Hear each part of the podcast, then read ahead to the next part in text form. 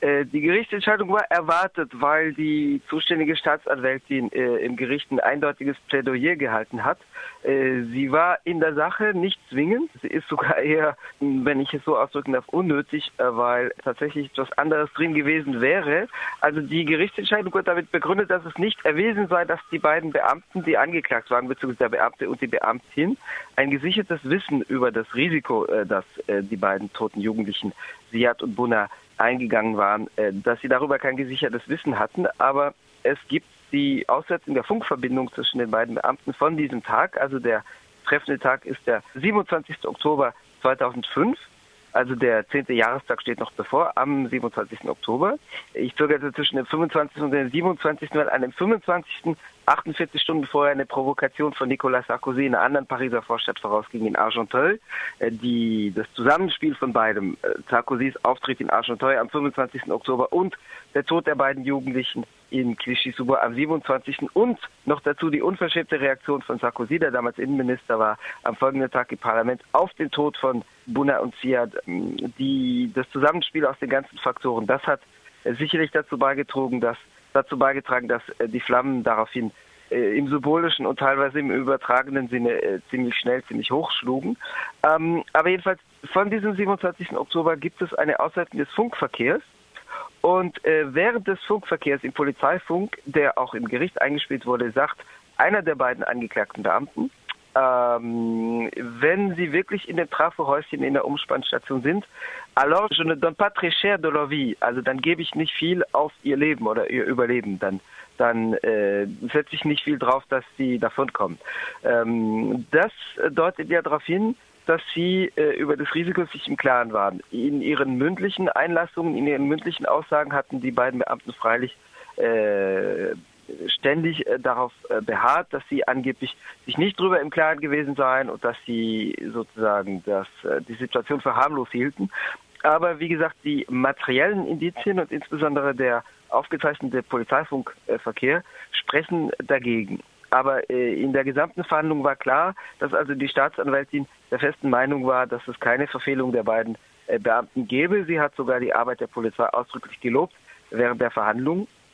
Und das äh, deutete darauf hin, äh, dass es zu diesem Freispruch kommen würde. Es gibt in den Medien, in der französischen Presse durchaus geteilte Meinungen darüber. Es gibt äh, deutliche Kritik. Es gibt aber auch äh, Stimmen, die sagen, so ist nun mal der Rechtsstaat. Also zum Beispiel in der Pariser Abendzeitung Le Monde, die so als das Qualitätsmedium gilt, äh, standen äh, am Tag nach dem Freispruch vom Montag, also am Dienstag dieser Woche, standen zwei Kommentare nebeneinander. Der eine sagt eine strenge Anwendung des Rechts oder eine strikte Anwendung, also eine äh, zutreffende Anwendung des Rechts eine strikt, sozusagen eine strikt rechtsstaatliche Entscheidung und der andere ähm, sagte dagegen, dass das eine kritikwürdige Entscheidung sei und das unein, eine unangemessene Antwort auf ein Drama, so die Formulierung äh, sei.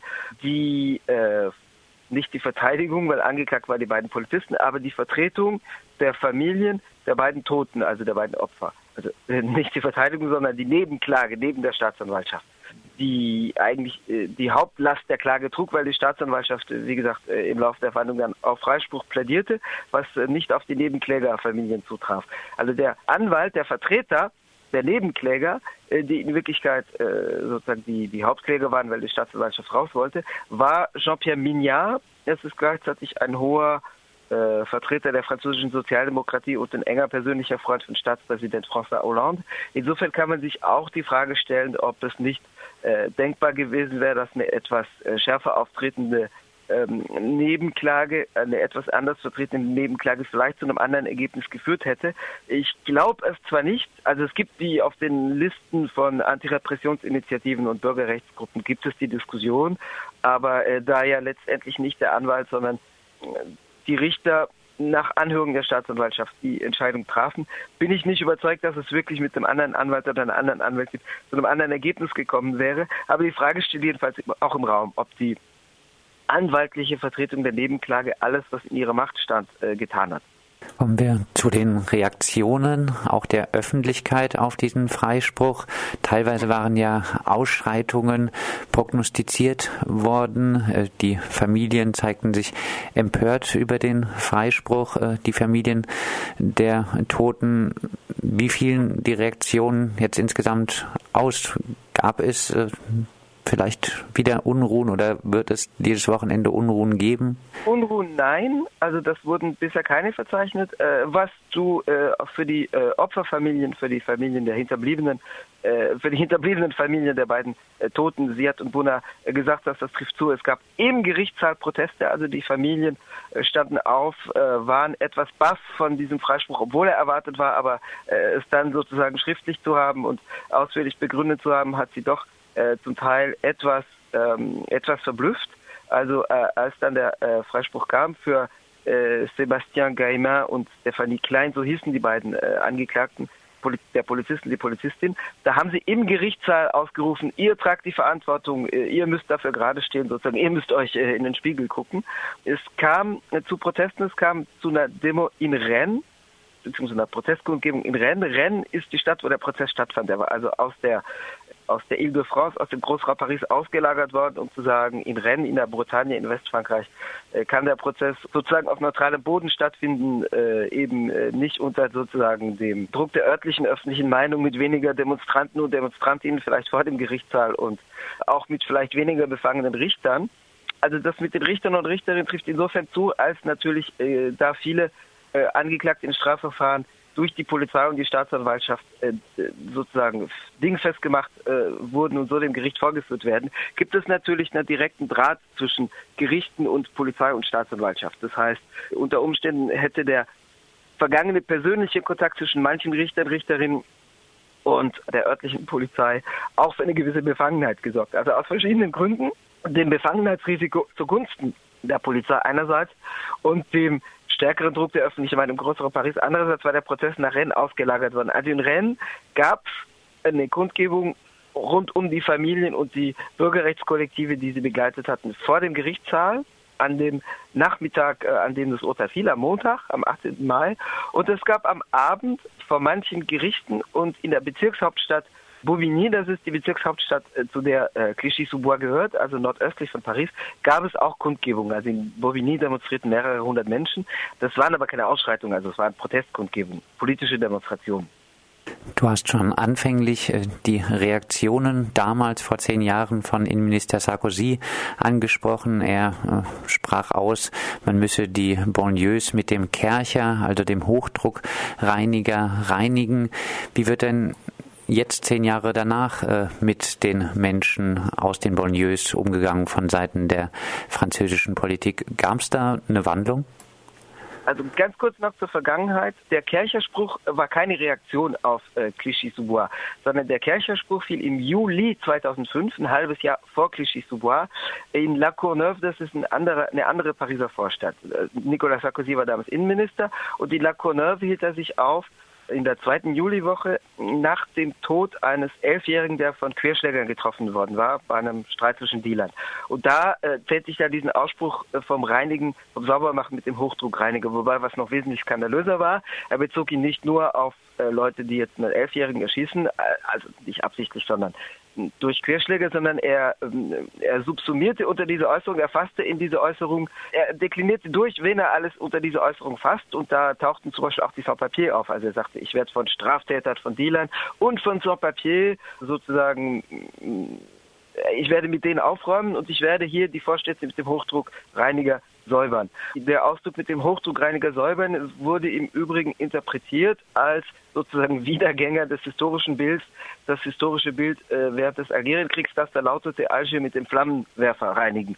Also ähm, aus verschiedenen Gründen war diese Äußerung besonders brutal. Es gab eben noch die andere Äußerung am 25. Oktober, 48 Stunden vor dem doppelten Todesfall von äh, Clichy-sous-Bois, wo Sarkozy in äh, Argenteuil auftrat und eine Dame, die ihn vom Balkon runter befragte, äh, sagte, ich werde mit der Rakai, also mit dem Gesocks, mit dem dem Abschaum, mit dem Pack äh, aufräumen. Ähm, also die Dame fragte ihn, was tun Sie hier gegen die, die Leute, die Lärmbelästigung äh, verursachen und die Straftaten beginnen. Und er sagte, ich verspreche Ihnen, ich werde hier mit dem Gesocks aufräumen. Das kam alles zusammen. Die, die Reaktion, die skandalös war von Innenminister, vom damaligen Innenminister Sarkozy, war, dass er im Parlament auftrat und sagte, es habe sich um junge Straftäter gehandelt, was eben nicht der Fall war. Also es gab tatsächlich einen Anruf bei der Polizei. Diese Jugendlichen, das war eine Gruppe von Jugendlichen, die kamen vom Fußballspiel zurück. Die hatten tatsächlich nichts angestellt. Es gab aber einen Anruf bei der Polizei von sozusagen einem denunziationsfreudigen Nachbarn, der, der später bereut hat, im Übrigen seinen Anruf, der sagte, da sind Jugendliche in der Nähe einer Baustelle und wollen Sie nicht mal gucken, ob da nichts wegkommt also ob nichts bei der Baustelle geklaut wird. Äh, de facto hatten die aber nichts ausgefressen. Sie gingen zwar laufen, also sie gingen sozusagen auf die Flucht, als die Polizei kam, aber nur weil sie wussten, wie sich das in der Regel abspielt. Das heißt, dass es ständige anlassunbezogene, also anlasslose, unbegründete Personenkontrollen gibt und dass man zehnmal am Tag kontrolliert wird, wenn man äh, die falsche Adresse und vielleicht noch die falsche Herkunft hat. Und da die vom Fußballspiel kamen, aber den ganzen Tag nichts gegessen hatten, weil Ramadan war, das war damals, das, der fiel damals auf den Herbst, wollten die sich einer unnötigen Kontrolle entziehen. Also die hatten auch zum Fußballspielen Sportklamotten an, hatten ihre Ausweispapiere nicht dabei und wollten deswegen nicht Stunden zur Identitätsfeststellung auf der Polizeiwache verbringen. Aber es lag keinerlei Straftat vor und auch keinerlei Straftatverdacht.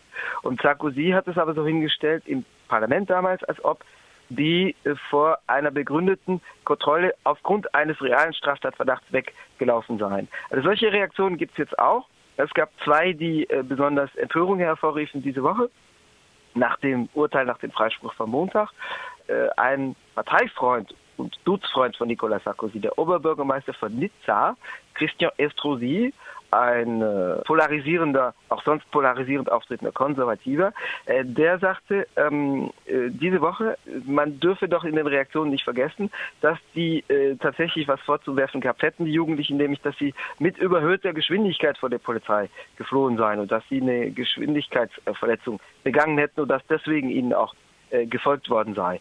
Die Geschwindigkeitsverletzung ist insofern existiert nur in seinem Kopf, als die zu Fuß geflohen waren. Also was äh, erst so sie wohl ausmalte, war die Flucht mit dem Auto, das mit quietschenden Reifen äh, davon fährt und dadurch den Verdacht auf sich zieht. Nur diese Jugendlichen flohen zu Fuß in einen naheliegenden Park äh, und in dem Park befindet sich das Trafohäuschen, das so eingezäunt war. Das heißt, die Geschwindigkeitsverletzung zu Fuß äh, kann äh, sozusagen nicht sehr dramatisch gewesen sein, wenn man es ironisch ausdrücken will. Die zweite üble oder übelste Reaktion kam von äh, Marion Marchal Le Pen, Parlamentsabgeordnete des Front National, äh, Enkelin von, äh, Sie wissen, ihr wisst schon wem, von Jean-Marie Le Pen. Und äh, die sprach nochmal aus, dass es doch damals so äh, sie sagte, dass es doch damals zu Randale von Gesocks, das Wort hat sie nochmal benutzt, in den Banlieues gekommen sei. Also die, diese Reaktionen sind auch nicht die allgemeinen Reaktionen, sondern die haben umso mehr Aufmerksamkeit äh, auf sich erregt, als die beiden, die ich genannt habe, die übelsten waren. Äh, die Banlieue-Debatte hat sich ein bisschen verschoben. Äh, es gab einen Auftritt von Premierminister Manuel Valls am 20. Januar dieses Jahres, äh, wo er von Apartheid in Frankreich sprach. Und zwar durchaus in kritischer Absicht. Also wo er sagte, man müsste sich doch mal Gedanken machen über die Existenz einer, ich zitiere, sozialen, ethnischen und territorialen, also wohngebietsbezogenen Apartheid in diesem Land in Frankreich. Das war durchaus als Selbstkritik der Politik gemeint. Also solche Selbstkritik hat vereinzelt auch gegeben nach den äh, Unruhen, die auf den Todesfall, auf den doppelten Todesfall von Clichy-sous-Bois folgten. Die sind in der Regel folgenlos geblieben, weil es eben dann trotzdem keine sozialen, strukturellen, gesellschaftlichen Veränderungen gab. Aber sie sind jetzt gemündet in ein Maßnahmenbündel, das am Dienstag, am 19. Mai vorgestellt worden ist.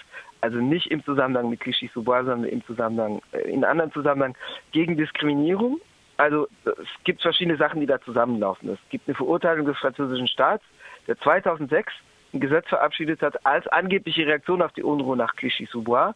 In dem Gesetz standen eine Reihe wirtschaftsliberaler Maßnahmen, zum Beispiel die Aufhebung des Kündigungsschutzes für unter 30-Jährige der CPÖ, der dann unter dem Druck der Straße wieder weggenommen, äh, wieder zurückgenommen werden musste. Es gab aber eine Antidiskriminierungsbekämpfung in diesem Gesetzesbündel, das wie gesagt als Reaktion auf Clichy-sous-Bois und die Folgen äh, vorgestellt worden war. Das war der anonyme Lebenslauf. Das heißt die Tatsache, dass man sich ohne Nennung der Adresse und der Herkunft, also des Namens, der die Herkunft verrät, äh, bewerben kann bei Unternehmen, wo sozusagen nur bildungsbezogene und berufserfahrungsbezogene Faktoren äh, im Bewerbungsverfahren ausgewertet werden sollen. Das ist nie umgesetzt worden und deswegen ist der französische Staat 2014 verurteilt worden.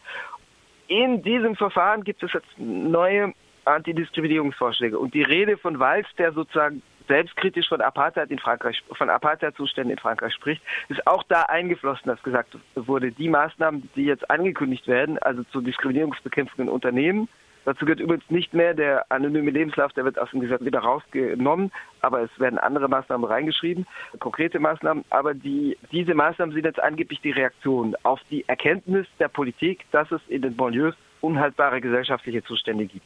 Wie viel das ändern wird, das bleibt in den Sternen. Also 2006 hat sich real nichts geändert in den Banlieues. Wie es in der Zukunft äh, sein wird, äh, was den näheren Ausblick betrifft, bin ich doch skeptisch, aber man soll die Hoffnung nie aufgeben. Also zusammenfassend kann man sagen, es hat sich nichts geändert, was die rassistische Diskriminierung von den Bewohnerinnen der Banlieues in Frankreich angeht. Bislang nichts, wobei es nicht nur eine rassistische Diskriminierung ist, das auch, sondern auch eine soziale Diskriminierung, weil durchaus äh, die äh, äh Banlieues, die Trabantenstädte rund um Paris und Lyon keine rein in Anführungszeichen ethnischen Viertel sind, wie zum Beispiel die sogenannten schwarzen Ghettos in nordamerikanischen Großstädten, sondern es ist tatsächlich die soziale Lage der Geldbeutel, der darüber entscheidet, wer wo wohnt. Wobei es in der gesellschaftlichen Wahrnehmung trotzdem so ist, dass die Bewohner die Einwohnerschaft dieser Trabantenstädte weitgehend mit Migrationsbevölkerung identifiziert wird. Die Migrationsbevölkerung ist dort auch konzentriert, also die ist dort überdurchschnittlich vertreten gemessen an ihrem Anteil an der Bevölkerung, weil man die hat dort wohnen lassen, weil man denen dort Wohnungen gegeben hat, weil man die anderswo nicht hat ansiedeln lassen wollen.